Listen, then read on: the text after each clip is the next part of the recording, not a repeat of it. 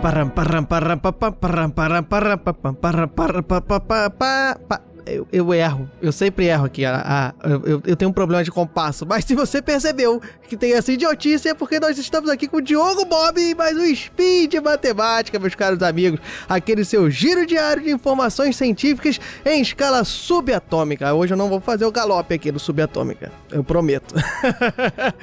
Mas sim, nós estamos aqui nessa quinta-feira linda, olha só, bela, que é o dia 25 de junho do ano de 2020. Esse ano aí que temos algumas notícias não tão boas, mas vamos focar aqui na matemática. Mas fora isso, nós temos que também, num calendário decente, hoje é dia 7 Gaia no calendário Decatria. Olha que bonito, fazendo homenagens e mais homenagens a deuses, a titãs que nós temos pelo mundo. E eu falei de deuses porque hoje nós vamos falar o que sobre matemática? Nós vamos falar sobre a grande jovem desatadora de nós da matemática. Olha só, é. Então, olha só, eu acho que tem alguma santa que tem. Eu lembro de ter falado alguma coisa desatadora de nós. Então foi por isso que eu fiz essa piadinha. Se não tiver, fica na minha ignorância teológica.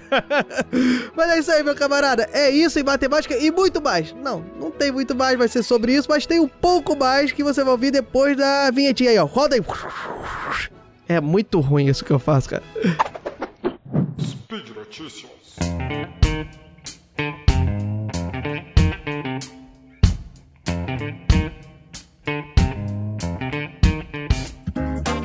Pessoal, pouco mais que eu falei antes do nosso Science Daily News na Subatomic Scale. Olha só, antes disso, se você não entendeu, a referência é porque nós estamos aqui falando que o nosso episódio aqui, nosso lindo Spin, está com o apoio do Cambly, pessoal. O Cambly, vocês que acompanham o Spin diariamente já devem estar sabendo, mas o Cambly é uma plataforma online de aulas em inglês, pessoal. Olha, é muito maneiro, que é todo o conteúdo on demand. Nós estamos aí nesse mundo cada vez mais ligado ao streaming streaming, e eu estou falando vários termos em inglês, olha só, mas cada vez mais ligado ao streaming, repetindo, e isso faz com que a gente pense cada vez mais que nós podemos ajustar tudo, todas as nossas atividades, a nossa rotina, ao ideal de rotina que nós temos individual. E isso o Cambly proporciona também, porque essa plataforma você pode chegar a hora que quiser, se você tiver soltinho, soltinho, hoje eu quero ter uma aula de inglês, eu chego lá no Cambly e vai ter professores disponíveis lá a hora que você quiser para te dar uma aula de inglês online, mais importante, é com conversação com pessoas nativas, pessoal, professores nativos da língua. E essa aula é dividida em diferentes níveis. Se você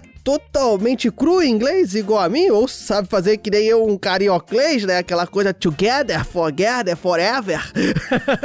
Se você é assim, tem professores de nível iniciante, nível intermediário, nível avançado, conversação avançada. E fora isso, como eu falei, né, do conteúdo demente, você pode chegar lá soltinho, soltinho, mas também você pode agendar um horário, você pode marcar um horário para fazer a aula com o seu professor. E o mais legal, o que eu achei mais interessante quando eu visitei a plataforma, é você ter professores professores das mais diversas áreas de interesse. Você pode escolher lá pessoas que têm áreas de interesse em comum com você. Por exemplo, eu pude conversar com pessoas ligadas a exatas, eu pude discutir sobre termos que eu tive extrema dificuldade na época da minha iniciação científica, que eu era mais cru do que eu sou atualmente em inglês, e eu tinha extrema dificuldade em alguns termos, descobrir qual é a correlação quando eu lia textos em inglês. Então você tem essa meta, tem a possibilidade de descobrir essa metalinguística para sua área e descobrir áreas de interesse não necessariamente acadêmicas, esporte, surf, quer falar sobre futebol inglês, por exemplo, né? da Premier League. Olha só, fiz mais uma remensão aqui a um termo em inglês. Eu tô solto, hoje eu tô todo solto nos termos em inglês. Mas enfim, é isso, pessoal. É uma plataforma interessantíssima. E olha só, nesse spin de notícias você tem a oportunidade de ter uma aula teste pra você ver lá. Não precisa acreditar no Diogo Bob, até porque, né? Eu falando desse jeito acelerado, todo maluco, talvez não seja a pessoa mais confiável que você já tenha escutado no mundo. Mas você pode ir lá. Você digita o código spin de notícias, vai estar tá aqui no post. Você digita digita lá na plataforma e você vai ter direito a um teste grátis. E aí você vai poder avaliar a plataforma e vai poder dizer se é tudo isso que eu tô dizendo. então vá lá, é cambly.com, acesse lá, é C-A-M-B-L-Y, cambly.com. Você vai lá, digita lá o código do Spin de Notícia, tem seu teste e avalia se a plataforma é tão maravilhosa, tão linda, tão fofa como eu tô falando. E agora vamos entender esse negócio de desatadora de nós, vamos lá.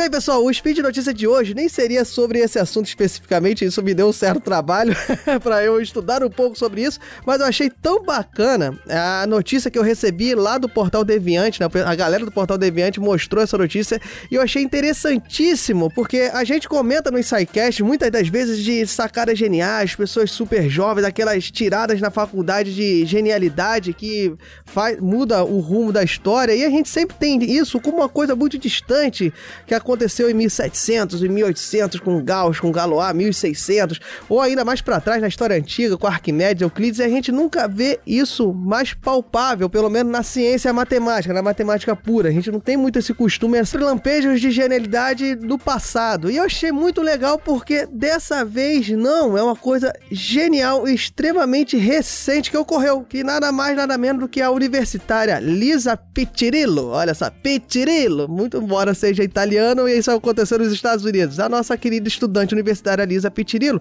ela em menos de uma semana resolveu um enigma matemático que está aí sem solução por meio século, isso aí, 50 anos. A nossa querida Lisa Pitirillo, ela se deparou, né, com o nó de Conway, que foi proposto pelo inglês John Horton Conway. Olha só, o Cambly fazendo efeito.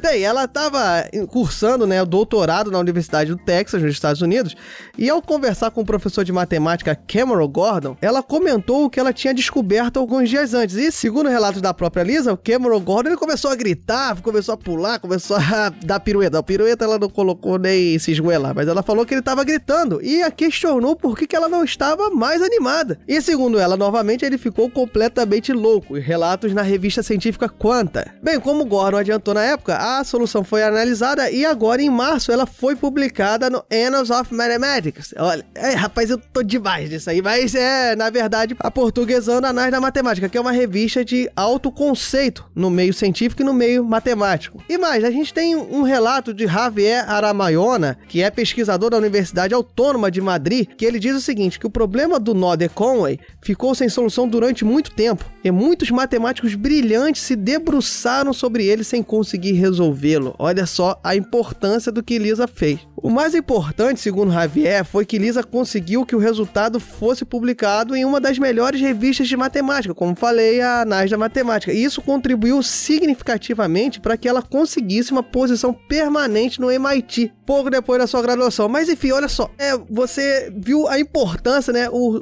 a reverberação que isso aconteceu, mas afinal, o que, que é o tal nó de Conway? O que, que seria um nó matemático? Foi isso que me deu trabalho para tentar explicar para vocês de uma maneira lúdica. Bem, você pode pensar que o nome nó não é à toa. Você pode imaginar um nó realmente você fazendo um nó numa linha, mas os nós matemáticos eles estão dentro de uma área da matemática e essa área é a topologia. Eu não vou me estender muito, mas quem sabe nós temos um sidecast sobre topologia mais para frente, que vai ser muito louco.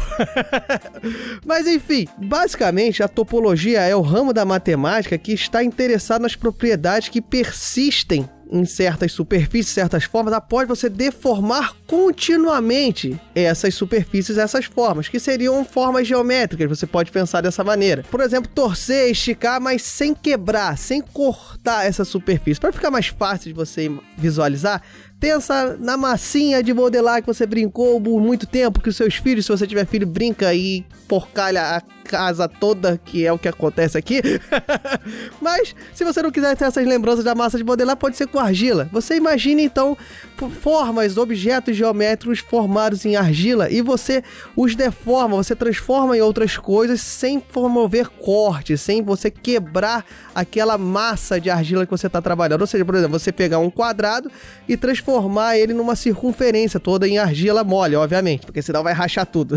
Já sei, não, vai, não ia ser argila, ia ser um quadrado de cerâmica, sei lá, enfim, tô, posso estar falando besteira aqui sobre os trabalhos artesanais. Mas a ideia é essa, pessoal. Pensa num quadrado em argila que você deforma em circunferência. A circunferência você pode pegar depois e transformar numa bola de, de futebol americano, por exemplo, né? O for, no desenho da, de uma bola de formato de futebol americano. Ou seja, a topologia está preocupada com esses tipos de transformação dentro da topologia, todos esses objetos são os mesmos. Olha só que louco, ou seja, esse quadrado de argila, o quadrado, a circunferência, a elipse ali da bola de futebol americano seriam encarados como sendo o mesmo objeto, porque eles teriam as mesmas propriedades preservadas. Você sabe exatamente como que um virou o outro e como você faz para fazer o processo inverso, como se você fosse um grande artesão realmente. Bem, dentro dessa teoria topológica, né, que eu acabei de explicar, de você esticar, modelar e mudar as formas, está a teoria do nó.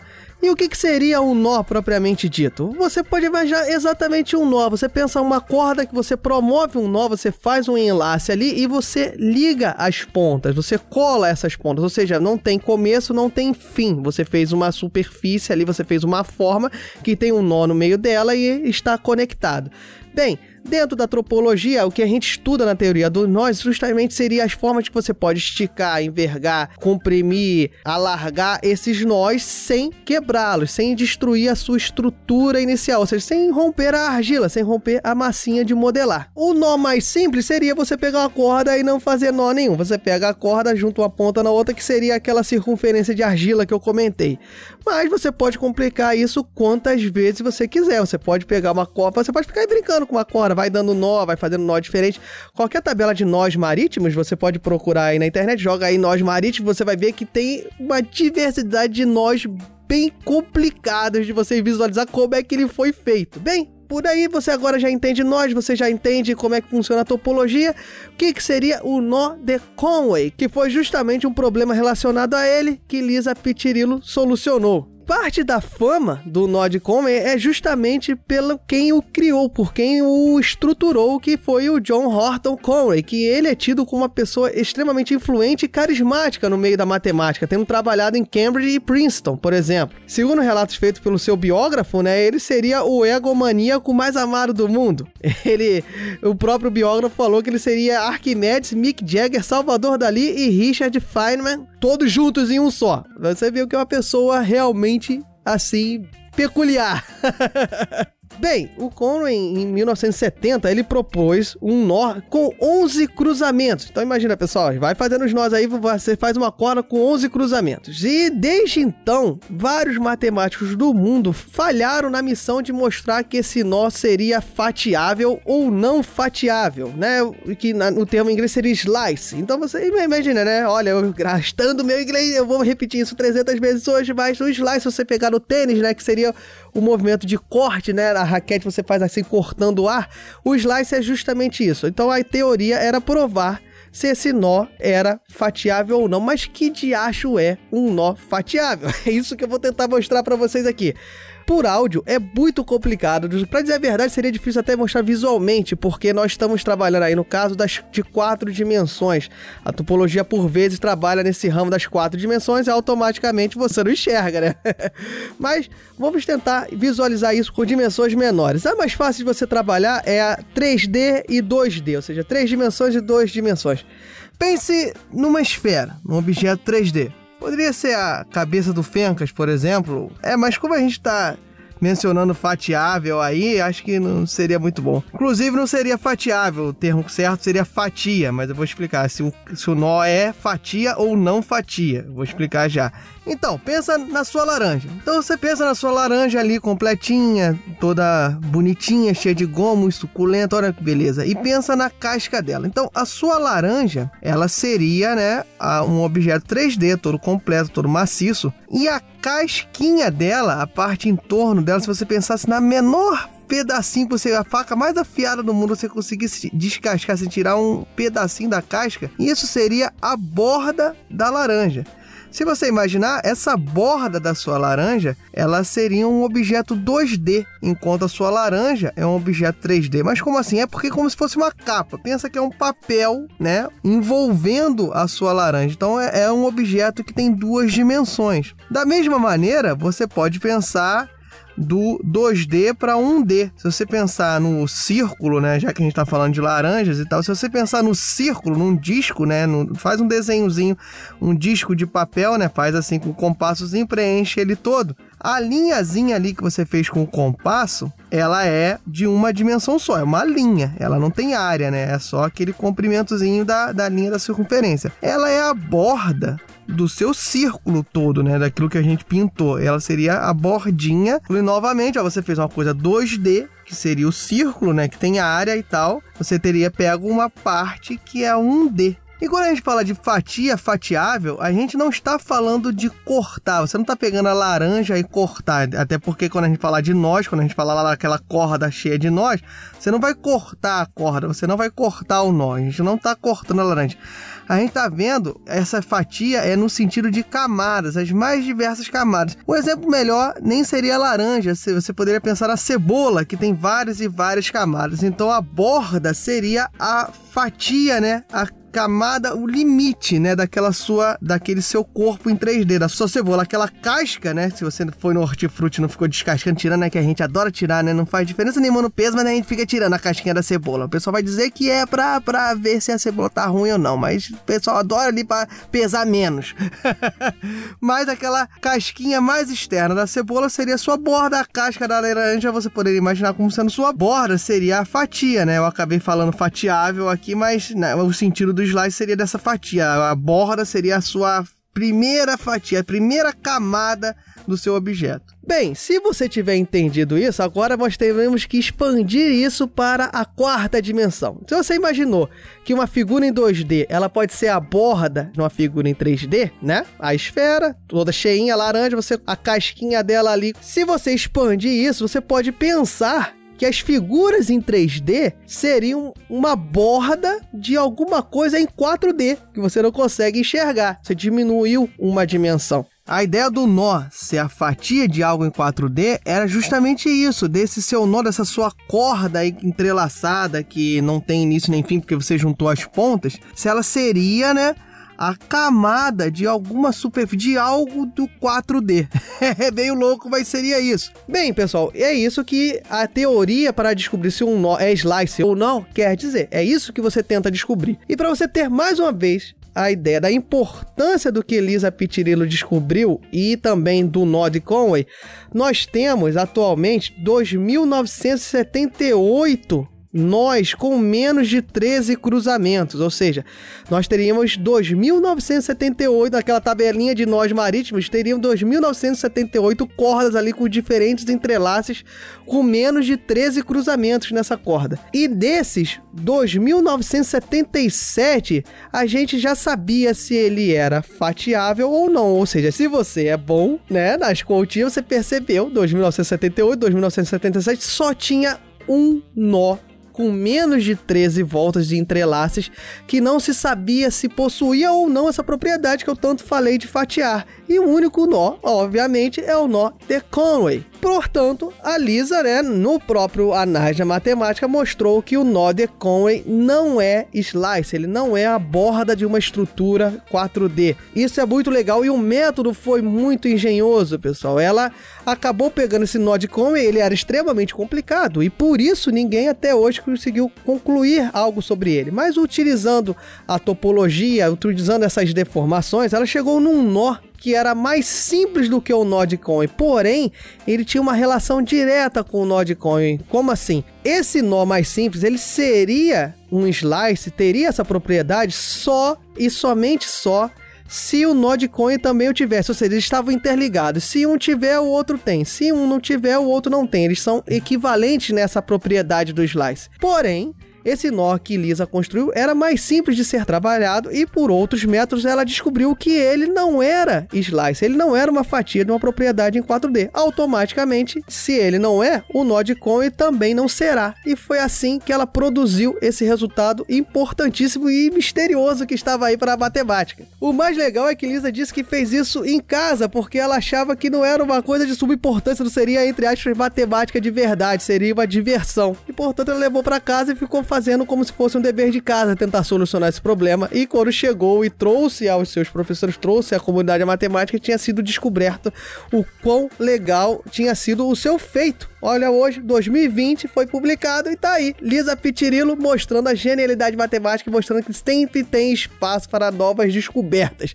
É isso aí, pessoal. Eu fico por aqui. Eu espero que vocês tenham entendido um pouco sobre matemática, sobre topologia matemática.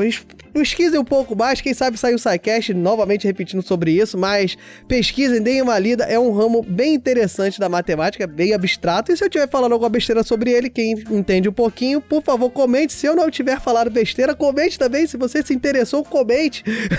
o importante é comentar aqui, compartilhar, sempre propagar a matemática, propagar a ciência como um todo, né? Então é muito importante que vocês permaneçam com isso, essa chama dentro de si.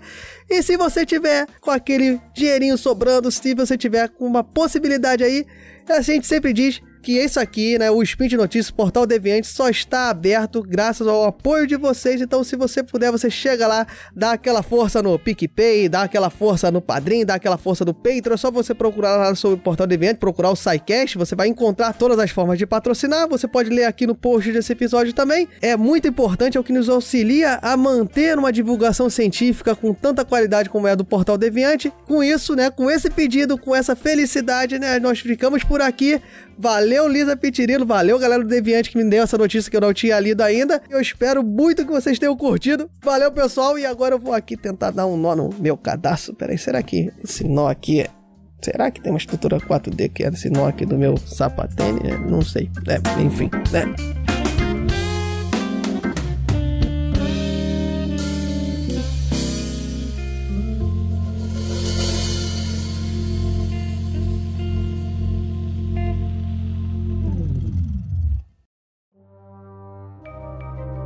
Este programa foi produzido por Mentes Deviantes.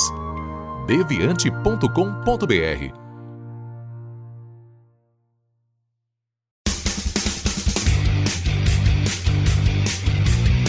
Cortes, edição de podcast.